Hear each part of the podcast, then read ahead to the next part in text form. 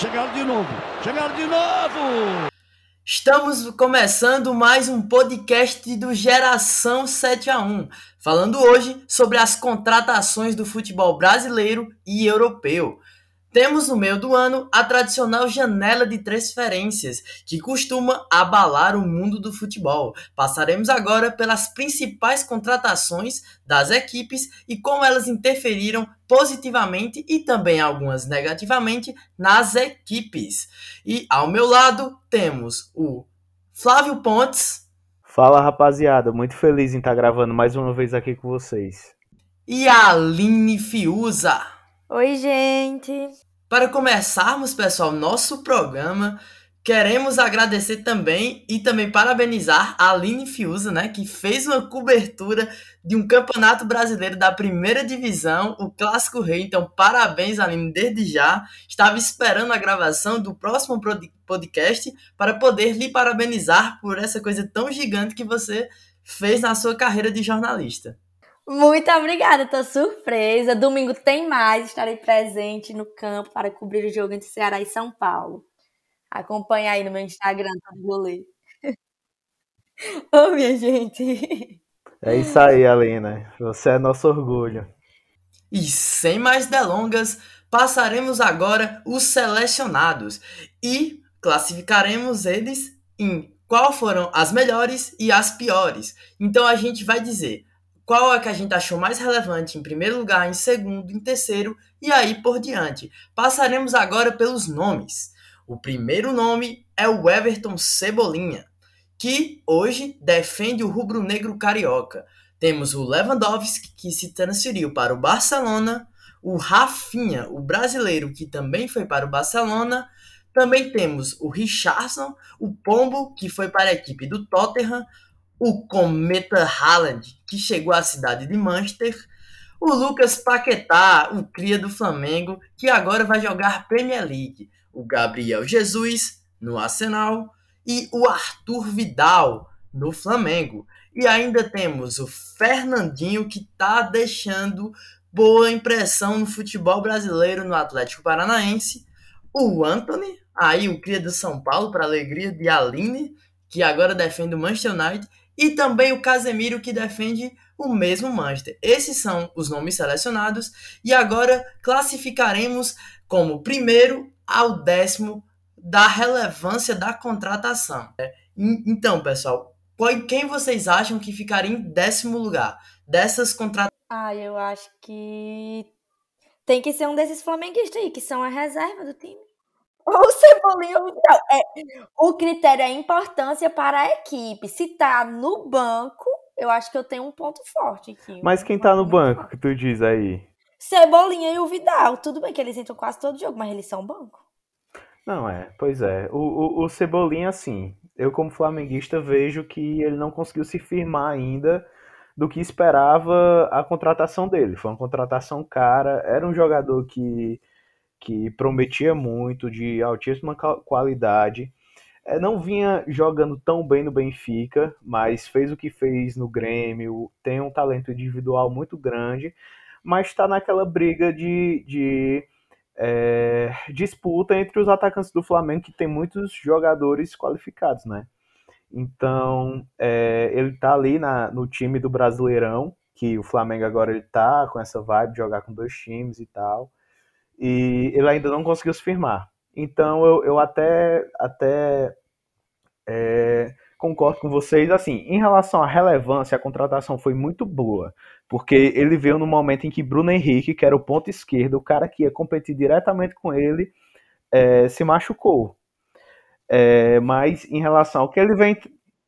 Nossa, demais, mas o que ele vem entregando tá. É, o que ele vem entregando tá muito bem, não eu acho que eu, que eu sigo. É a Aline e o Flávio. Eu acho que ele não é uma contratação para agora, então os flamenguistas têm que ter paciência com ele, porque ele chegou agora, pessoal, e também ele está sendo muito ofuscado pelo brilho do Pedro, né? Que, pelo amor de Deus, não tem como tirar o Pedro agora e tentar uma outra escalação, porque o Pedro, para mim, tem que deixar como tal o Flamengo. Então eu acho que ele foi uma boa contratação, mas para mim também ele fica na décima como relevância por conta que, tipo assim, o Flamengo tá muito fechado. Não tem como tentar uma escalação com ele nessa temporada. É, Cebolinha. Então a gente fecha com Cebolinha na décima posição. É, é isso, eu concordo. Sim, é isso. E lá vem mais. E lá vem mais. Como a Aline começou na rodada passada, é a vez do Flávio colocar o jogador que ele acha que ficou na nona colocação. Cara, eu olhando é, nossas opções, eu colocaria agora o Lucas Paquetá. Por quê? Paquetá é um jogador de extrema qualidade, ele vai é, trazer muita coisa boa para a seleção esse ano. É um volante, assim, que mostrou muita bola no Lyon, no momento que ele estava fragilizado no Milan. É, mas assim, eu esperava muito que ele fosse para um time de maior relevância na Premier League. Eu torcia muito que ele fosse para a Premier. Mas o West Ham, principalmente com, com a ascensão que está tendo o Tottenham e, e, a ascensão que o United é, vem ganhando também com as novas contratações, eu acho que ele não vai é, surtir um efeito de, de, destaque na liga, talvez até no time. Para o time, é, é, foi uma ótima contratação mas eu acho que a gente não vai ver o Paquetá como um grande destaque na Premier League e no futebol mundial, não. Então eu colocarei ele em nono lugar. Eu também acho. Eu acho que é um, um, um, voto muito consciente de um flamenguista. Então a gente tem que levar muito isso em conta. Eu acho que o Paquetá, inclusive, ele chegou a ser sondado pelo Arsenal, não foi? Então me surpreendeu um pouco a transferência dele, porque vários outros clubes estavam procurando ele e foi realmente estranho ele ir para um clube de segundo escalão, digamos assim, da Premier League. Não que o time não seja bom, arrumadinho, mas, cara, o Paquetá, ele tava muito em alta na, na França, no Lyon. Não entendi, eu realmente não entendi. Então, eu sigo com o Flávio aí na nona. E tu, Aline? E é jogador de seleção brasileira, né? Provavelmente vai para a Copa. Enfim, mas eu concordo com vocês também. Vou, vou com vocês, acho que tá Pronto, justo. então o Paquetá fica na nona posição. E lá vem eles de novo. Olha só que absurdo. E agora é minha vez de dizer o nome e vamos ver se vocês concordam para o oitavo colocado. E para mim, o oitavo colocado, e desculpa, Aline, mas você vai ficar com raiva de mim, mas é só porque eu acho que ele não vai servir tanto para essa temporada, mas sim para as próximas. E eu acho que eu colocaria o Anthony, porque ele foi o jogador mais caro dessa janela, custando 95 milhões de euros, mas eu não acho que ele é um jogador que chega para resolver nessa temporada. Ele, ele é para o Manchester do futuro ele é para ser a referência do Manchester do futuro. Mas eu acho que nessa temporada a contratação dele é mais uma contratação a longo prazo. Então, para mim, ele ficaria na oitava posição. E para vocês? Eu discordo completamente. Para mim, não faz o menor sentido o Anthony não estar tá ali no top 3. Foi a maior contratação, e ele não foi somente a maior contratação da, da janela de transferências, mas ele está lá sendo substituído por Cristiano Ronaldo. O jogador que bota o Cristiano Ronaldo no banco, minha gente. Pelo amor de Deus, como é que tá no top 8 de importância no, do clube? Dá não, Babs. Essa eu vou ter que discordar. E quem tu colocaria, Aline? Não sei, eu, eu acho que eu jogaria o Vidal aí. Porque senão. Não, mas vamos, vamos pensar de uma forma justa. A gente tá no oitavo, né? Se a gente for deixando, vai acabar que o Vidal vai ficar lá em cima. A gente tem consciência que não é tanto assim. Em comparação entre o Vidal no oitavo e o Anthony em oitavo, para mim faz muito mais sentido o Anthony, até porque chegou, já marcou gol na estreia, ou seja, não é nem só um palpite aqui, ele já tá provando pra gente que ele pode contribuir com o Manchester nessa temporada mesmo. É, Gabriel, eu acho que nessa eu vou ficar com a Aline também. Porque é, dentre todas essas contratações que a gente colocou, Anthony foi é, um investimento altíssimo do, do United. O Ajax vendeu ele muito bem. Não que ele seja um cara é, superestimado e tal, mas é, ele vai sim ser um, uma contratação de longo prazo. Mas ele é uma das cabeças, junto com o Casemiro, é, de um novo projeto que o, o Ten Hag está querendo botar é, no Manchester United. A gente fecha, pois então, com Arthur Vidal na oitava posição. Lá vem mais. E lá vem mais. E agora é a vez do Flávio apontar um jogador para a sétima posição. Cara, para a sétima posição, eu coloco o Fernandinho. O Fernandinho, é, ele está é, trazendo uma relevância enorme é, para o Atlético Paranaense. Um time que ele realmente vinha de ótimas campanhas, sempre foi um time muito chato de se enfrentar, mas fazia muito tempo que não chegava a uma final do Libertadores principalmente com um elenco que não tem um, um, uma folha salarial exorbitante, como Palmeiras, Atlético Mineiro, Corinthians e Flamengo.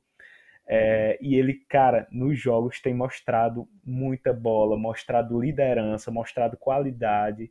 E até pouco tempo a gente estava vendo o Fernandinho jogar no, no City contra o Real Madrid, campeão da Champions League e se surpreendendo com os lances dele jogando na Champions, tá entendendo? Então ele vir jogar aqui no Brasil é uma coisa surpreendente. Então eu colocaria assim, não desmerecendo ele por estar em sétimo lugar, mas ele tá, tá muito bom comparado com os outros. Eu colocaria o Fernandinho em sétimo. Eu concordo, baseado extremamente nesse, nesse argumento de Flávio. É, a, a gente entende que o Fernandinho tem uma importância enorme pro, pro Atlético, mas comparando com as outras opções que a gente tem aqui, eu acho que o sétimo lugar fica bem ok, fica bem justo para ele estar tá ocupando. Eu também, eu sigo os relatores aqui e eu acho que realmente é isso. É ressaltar também o Fernandinho. Não é porque ele tá em sétimo que, tipo assim, ele não é incrível como ele é, porque, cara, ele é um dos grandes responsáveis pelo Atlético estar tá na final da Libertadores. Assim, sério. É, eu sou palmeirense, mas eu vou dizer, o Atlético mereceu muito ganhar do Palmeiras, e principalmente porque a experiência dele contou muito na semifinal. Muito, muito mesmo.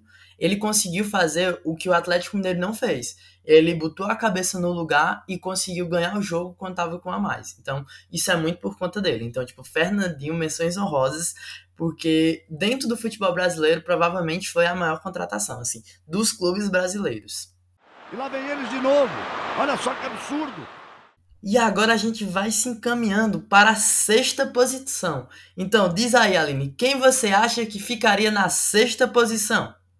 Gente, tava ficando muito difícil, porque agora só tá sobrando os cabeças. Eu não, não sei se eu colocaria um Casemiro já aí. Eu tô, tô muito, muito sem saber, real. Ou um Rafinha, não sei.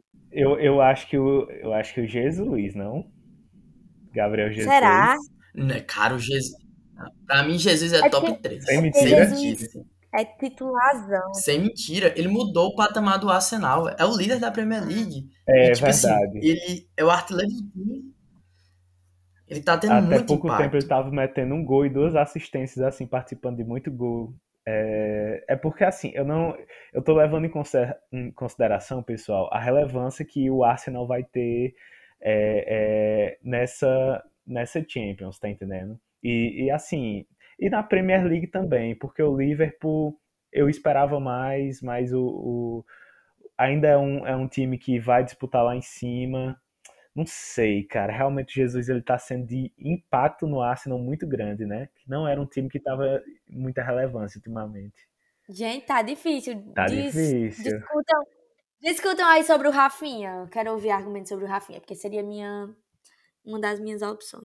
É, eu acho o Rafinha bom na sexta. Eu concordo, assim, porque ele é muito bom, ele tem um total impacto, ele cresceu o futebol, mas eu acho que, tipo, o que influenciaria ele a ficar na sexta seria que o Lewandowski é mais importante do que ele para o time. Assim, tipo assim, o peso de ter o Lewandowski é, tipo assim, ter a volta de um grande melhor do mundo novamente para o Barcelona. É como se tipo assim, o Barcelona realmente voltasse a ter magia. Perdeu hoje, perdeu do Bayern por 2 a 0. Mas ele tá jogando muito bem na La Liga e ele tá prometendo brigar ponto a ponto com o Real Madrid. Então, eu acho que só por esse critério, só por ter Lewandowski ainda, eu colocaria o Rafinha na sexta. Cara, eu, eu concordo com o Gabriel. Eu, eu, no momento que a gente tá gravando o episódio hoje, é, a gente teve a, a, a, partida entre o Bayern e o Barcelona. Eu, infelizmente, não vi, mas vi os melhores momentos. E o Barcelona criou muito. É, ele, o Rafinha é outro que está participando de um projeto de, de, de, renovação do elenco do, do Barcelona. é, jogou muita bola, joga muita bola, foi uma surpresa na seleção brasileira desde que foi convocado, um cara que veio do Leeds, que não era conhecido e hoje está tá, tá sendo um, um destaque mundial e está sendo uma das peças da, dessa é, reacessão do, do, do Barcelona, não só no futebol espanhol, mas no futebol europeu como um todo. É, mas eu acho que comparando com os outros, o Rafinha ele está muito bem ali em sexto lugar. É, Aline, você concorda? Concordo, eu quem puxei o nome dele para a roda, é isso mesmo. E lá vem mais. E lá vem mais. E é minha vez agora de indicar um jogador aqui pro plebiscito pra gente ver se ele fica na quinta posição. Então, Aline, eu acho que na quinta, infelizmente, eu tendo a colocar o Casemiro, porque ele é muito bom, incrível, ele realmente vai mudar o patamar do Manchester, mas eu acho que dentre os outros que a gente tem, o Casemiro ele fez o possível para chegar o, o, mais longe possível dentro desse ranking. Mas o que é que vocês acham do Casemiro em quinto? Porque eu acho que ele sim traz impacto, ele mudou o patamar, mas eu acho que comparado a um Gabriel Jesus, a um Lewandowski, ele mudou menos o time do que esses jogadores que a gente ainda tem para colocar. Eu concordo também. Eu concordo. O Casemiro é, é uma situação assim que é muito engraçado, muito louco, né? A contratação dele é uma loucura, porque ele sair ali do, do Real Madrid depois de tanto tempo e dizer que queria buscar aí coisas novas é, é uma coisa muito doida da gente se ver no futebol. Mas eu concordo total. Acho que é craque de bola, meu Deus, sempre vai ser craque de bola. O Casemiro, eu não tenho nem palavras lá garoto de Cotia, amo e defenderei sempre. Na seleção brasileira, era titular absoluto no Real Madrid. Vamos ver como é que vai ser no, no United, mas é isso. Por mim tá ok. Pois é, é o Casemiro é outro que vai encabeçar muito bem esse projeto do Ten Hag pro Manchester United. É, ele é uma liderança, uma liderança que o United precisava num, num time que Maguire era o capitão, tá entendendo? é, em que Cristiano Ronaldo, apesar de ser um ídolo, ser um diferencial, ele não estava conseguindo é, levar esse United muito longe como se esperava dele. É, o Casemiro, ele vai. É, cara, ele tomou uma decisão em que, tipo, bicho, eu já ganhei tudo e eu tô é, movido a novos desafios. E foi para a liga mais competitiva da Europa e eu estou com ótimas expectativas, é, principalmente pelo grande jogador que ele é e para ver a volta por cima, a volta por cima que esse Manchester United pode fazer, tá entendendo? E lá vem eles de novo. Olha só que absurdo. Pois a gente fecha com o Casemiro na quinta posição.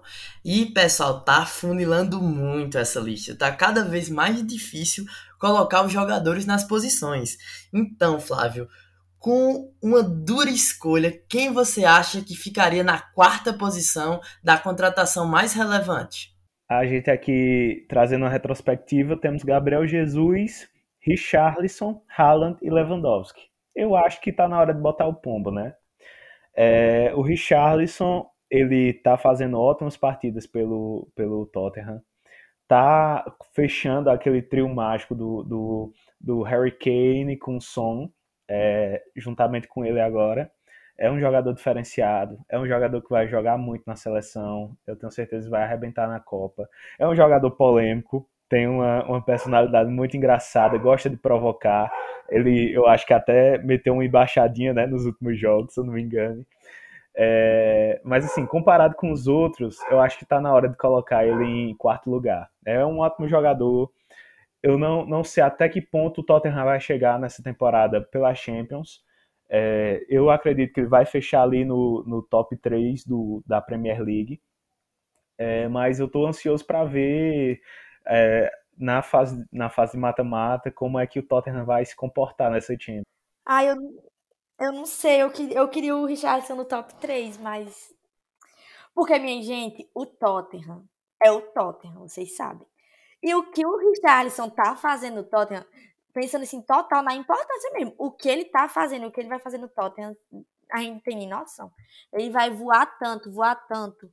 Tanto que já chegou aí também, já marcou gol, já deu assistência, o melhor da partida, a torcida só fala nele, já tá provocando. os, os rivais. Ai, não sei, mas tá difícil defender por causa dos outros. Mas não sei, não sei se é porque eu torço pro Tottenham e pra mim o Richardson, assim, foi uma das maiores de todas, de todas. Fala aí, Gabriel. Depois eu, eu digo aí meu, meu desfecho. Eu acho que, tipo, é, ele é muito bom. Eu acho que eu também colocaria ele na quarta posição, mas não por conta dele, mas, tipo, a projeção da temporada, eu acho que, tipo assim, não vai ajudar tanto o Pombo, não vai ajudar tanto o Richardson, como vai ajudar outros nomes, como tipo o Gabriel Jesus, ele tem uma perspectiva muito boa por o Arsenal, ele tá disputando poucas competições, de tipo assim, o Gabriel Jesus ser mais relevante, ou o Lewandowski liderar um novo Barcelona. Então, tipo assim, eu colocaria o Richardson na quarta, não muito tipo por ele, mas também pelas chances de progressão da equipe do Tottenham na temporada. Porque o Tottenham já acabou perdendo hoje pro esporte. Então, ele não vai ter uma continuidade tão grande como os outros. É, eu vou concordar, mas para mim, ele tá tipo empatado ali no terceiro lugar, pro meu coração não ficar triste. Mas, mas eu vou concordar. E lá vem mais. E lá vem mais. E chegamos, pessoal, na hora do top 3. E eu vou te dizer que tá muito difícil para mim esse top 3, assim, colocar alguém tá muito difícil. Lembrando que a gente tem o Jesus, o Haaland, o Lewandowski e o Anthony ainda, né? Ah, já foi, né? O Anthony, pronto. Não, o Anthony não foi, não. Não, ah, tem Anthony 11. já Eu fui ver agora, tem 11. Tem 11. E agora? A gente bota empatado algum em terceiro. É, a gente bota empatado mesmo, então. Não tá errado. A gente bota. Puta que pariu. Olha, Anthony tem que estar em primeiro lugar. Não, tô brincando, o Haaland tem que Eu também primeiro, acho. Ah, mas a gente bota dois empatados em terceiro. Quem seria? O Gabriel É, Jesus e o Anthony? Não, o Gabriel Jesus e Lewandowski. Anthony tem que estar em segundo.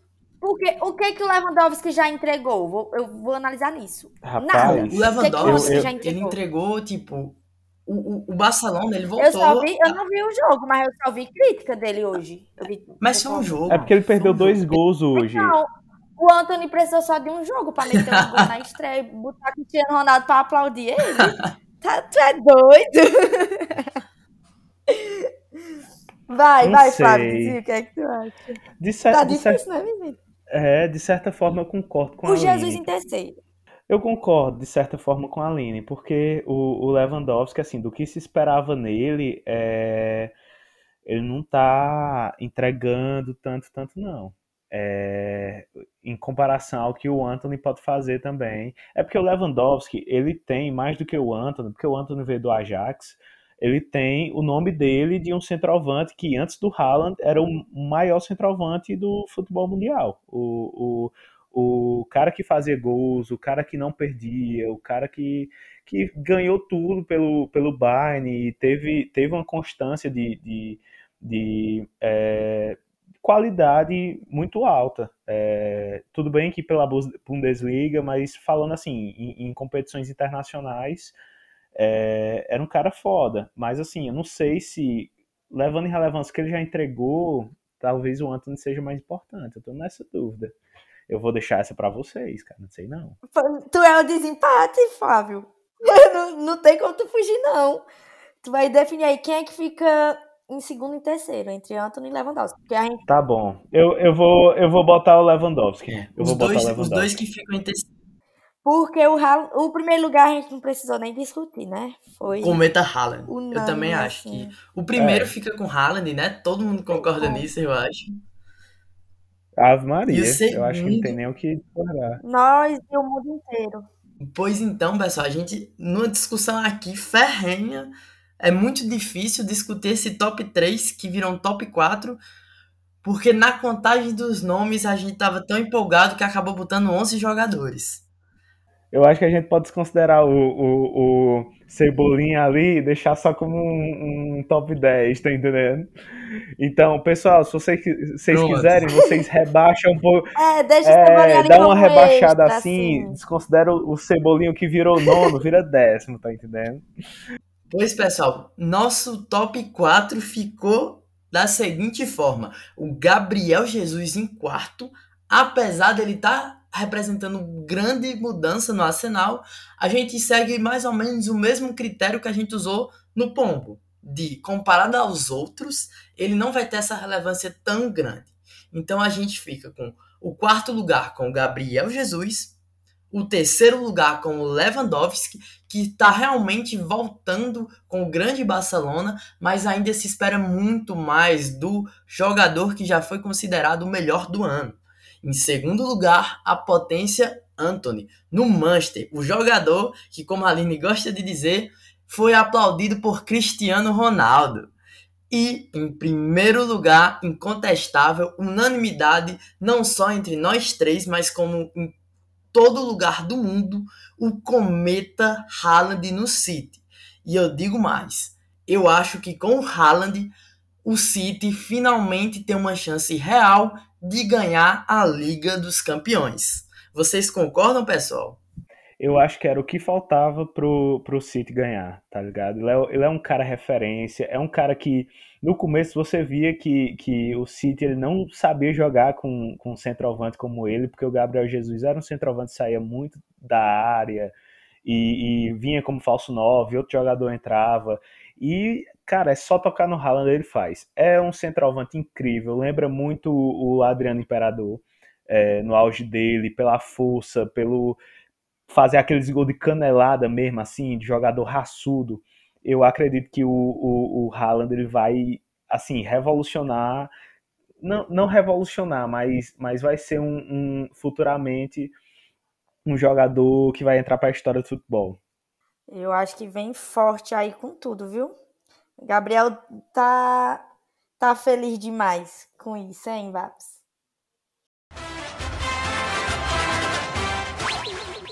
E pessoal, a gente tá chegando ao fim do mais, de mais um episódio do Geração 7 a 1. A gente sempre quer agradecer a vocês que fazem parte de nossa história. Então, você que chegou até aqui, curta, compartilhe, mande para aquele seu amigo, aquele seu familiar que estava acompanhando as transferências, se decepcionou com aquele jogador que chegou e para ele ficar na vontade de um desses jogadores que entrou no nosso top. Fique ligado nas nossas redes sociais, no nosso Instagram, arroba podcast geração 7 a 1 e fique ligado também que a gente tem diversos projetos. Então, valeu pessoal e até a próxima!